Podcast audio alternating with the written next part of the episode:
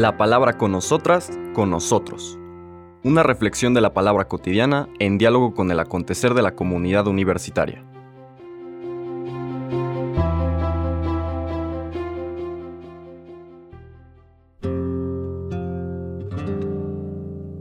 Hola, buenos días.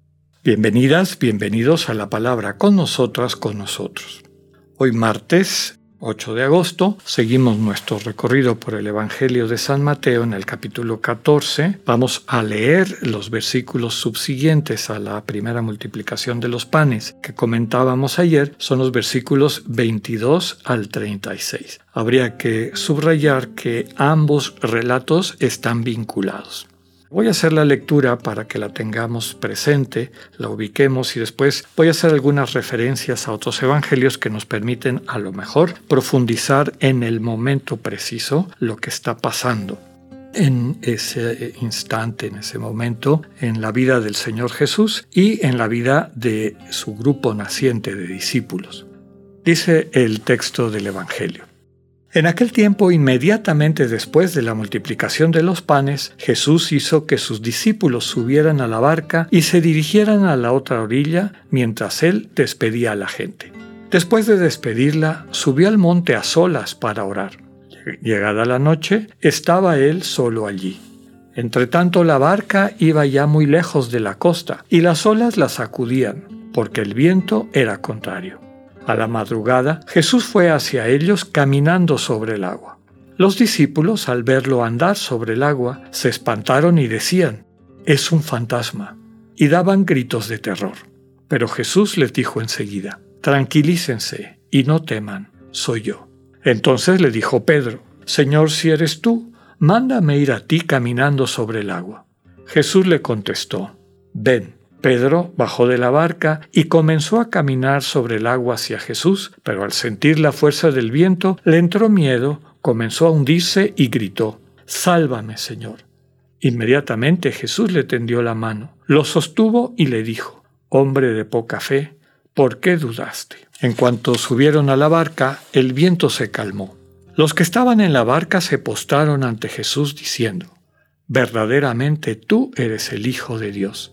Terminada la travesía, llegaron a Genezaret. Apenas lo reconocieron los habitantes de aquel lugar, pregonaron la noticia por toda la región y le trajeron a todos los enfermos. Le pedían que los dejara tocar siquiera el borde de su manto, y cuantos lo tocaron quedaron curados.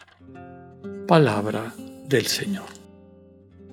Comentaba que este texto está vinculado al anterior, a la multiplicación de los panes. El Evangelio de Juan nos dice el contexto de este momento muy importante en la vida del Señor Jesús. En el capítulo 6 de Juan, donde presenta la multiplicación de los panes, ayer decíamos que es uno de los pocos, pocas escenas de la vida de Jesús que aparece en los cuatro evangelios, Mateo, Marcos, Lucas y Juan. Entonces, desde una eh, importancia central en la vida de la comunidad y en el mensaje de la buena noticia del Señor Jesús. El Evangelio de Juan nos dice que después del el evento, la experiencia, la vivencia del el milagro de la multiplicación de los panes, la multitud saciada con los pocos recursos, al menos aparentemente pocos, insuficientes, y desde luego que eran insuficientes, sin la gracia de Dios que los multiplica, cómo esos recursos puestos en las manos del Señor y siguiendo sus instrucciones se convierten en vida para una multitud. Nos dice el texto de Juan que la gente quería nombrar a Jesús rey. Ese es el contexto importante para que el Señor se despida, se vaya a un lugar solo, seguramente para orar, como nos dice el texto, y en esa oración preguntarle a su Padre cuál era su voluntad de cara a cómo se iban desarrollando los acontecimientos. Desde luego que lo que él había ido realizando no tenía como objeto que lo reconocieran como un rey al estilo de los reyes de este mundo. Pero eh, dada la manera como iban evolucionando las circunstancias, y recordemos que el Señor Jesús tenía una conciencia verdaderamente humana, es decir, igual que tú y que yo fue aprendiendo, fue creciendo, nos lo dice con toda claridad el Evangelio de Lucas en los relatos de la infancia. Jesús iba creciendo en estatura, en sabiduría, es decir, era un ser humano completo. Entonces, estos elementos que se van eh, desarrollando y que él no necesariamente predía, sino que aparecían y él tenía que tomar una decisión, nos da la clave de la manera correcta de nosotros poder llevar adelante esta misma actitud de incorporar a Dios en esos acontecimientos emergentes de nuestra vida. Y básicamente es preguntarle, ¿tú qué dices, Padre? O como hemos dicho en otras ocasiones, ¿cómo puedo yo encarnar el amor contigo en esta situación que estamos viviendo? Eso es lo que el Señor Jesús va a orar, a dialogar con su Padre y después de ese diálogo eh, baja de la montaña y atraviesa el mar, símbolo, como hemos dicho en otras ocasiones, del caos. El mar siempre le dio mucho miedo al pueblo judío. Era el lugar donde estaba presente todas estas fuerzas destructivas que sentían que no podían controlar. No era un pueblo este, marinero como los fenicios o los griegos, era un pueblo de tierra firme, de pastores. Entonces el mar es el símbolo del caos, de las fuerzas que amenazan la vida humana. Bueno, el Señor Jesús tiene poder sobre ellas, puede lo que a nosotros nos parece imposible porque nos hundiríamos en ese caso, en ese caos, el Señor Jesús lo puede atravesar como si fuera tierra firme. Se acerca a los discípulos. Los discípulos que hasta hace un momento en la multiplicación de los panes veían ahí al Señor de la solidaridad, aquel que les había enseñado cómo con lo poquito que tenían podían construir una nueva sociedad donde no le falta a nadie nada, sino inclusive hay más para repartir, queda y sobra. Ahora lo que ven es un fantasma. Esto desde luego es un referente también al inicio de la comunidad cristiana. Podríamos decir que esta experiencia de los apóstoles sirve como paradigma para que después la iglesia se vea en esas circunstancias. Enviada por el Señor a poner sus cinco panes y dos peces en las manos de Dios para con la gracia de Dios, reconstruir el mundo y alimentar a una humanidad famélica, de amor, anhelosa de encontrar el sentido de la vida humana, no va a dejar esta comunidad de encontrarse con este tipo de dificultades, de conflictos, de caos. Aunque parezca que estamos eh, abandonados o, o dejados a nuestra suerte, el Señor Jesús Dios mismo tiene la capacidad de atravesar esa situación de caos para entrar en contacto con nosotros.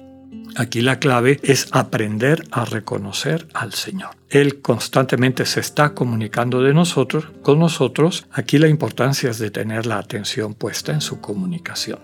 Segundo, la actitud de Pedro. También es un ejemplo, un modelo. Señor, mándame ir a ti. Es decir, quiero seguirte. Quiero estar cerca de ti y contigo poder caminar sobre este caos que nos está afectando. El Señor desde luego invita, ven, sígueme.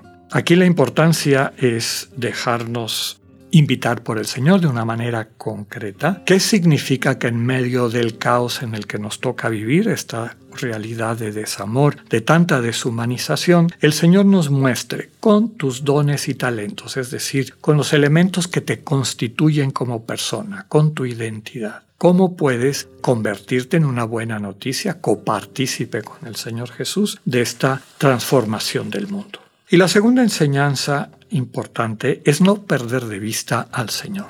Mientras Pedro está viendo a Jesús, puede caminar sobre las aguas. Cuando deja de ver a Jesús y lo que ve es la fragilidad de su situación, empieza a hundirse. Como ha dicho más de algún autor, Pedro no teme porque se está hundiendo, sino que se hunde porque teme. Y teme porque pierde el contacto con el Señor Jesús. Pidámosle la gracia de renovar cada día nuestra mirada en Él para que podamos así atravesar los caos que la vida nos presente y poder repartir, poder alimentar a nuestros hermanos y hermanas con aquellos dones que Dios nos ha dado, multiplicados por su gracia. Que así sea, que tengan un buen día, Dios con ustedes.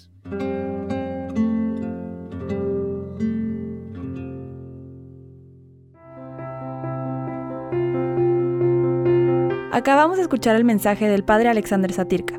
Escúchalo de lunes a viernes a las 8.45 de la mañana por radioiveroleón.com, a través de nuestra app gratuita para iOS y Android o por Spotify. Esta es una producción de Radio Ibero León en colaboración con el ITESO, Universidad Jesuita de Guadalajara.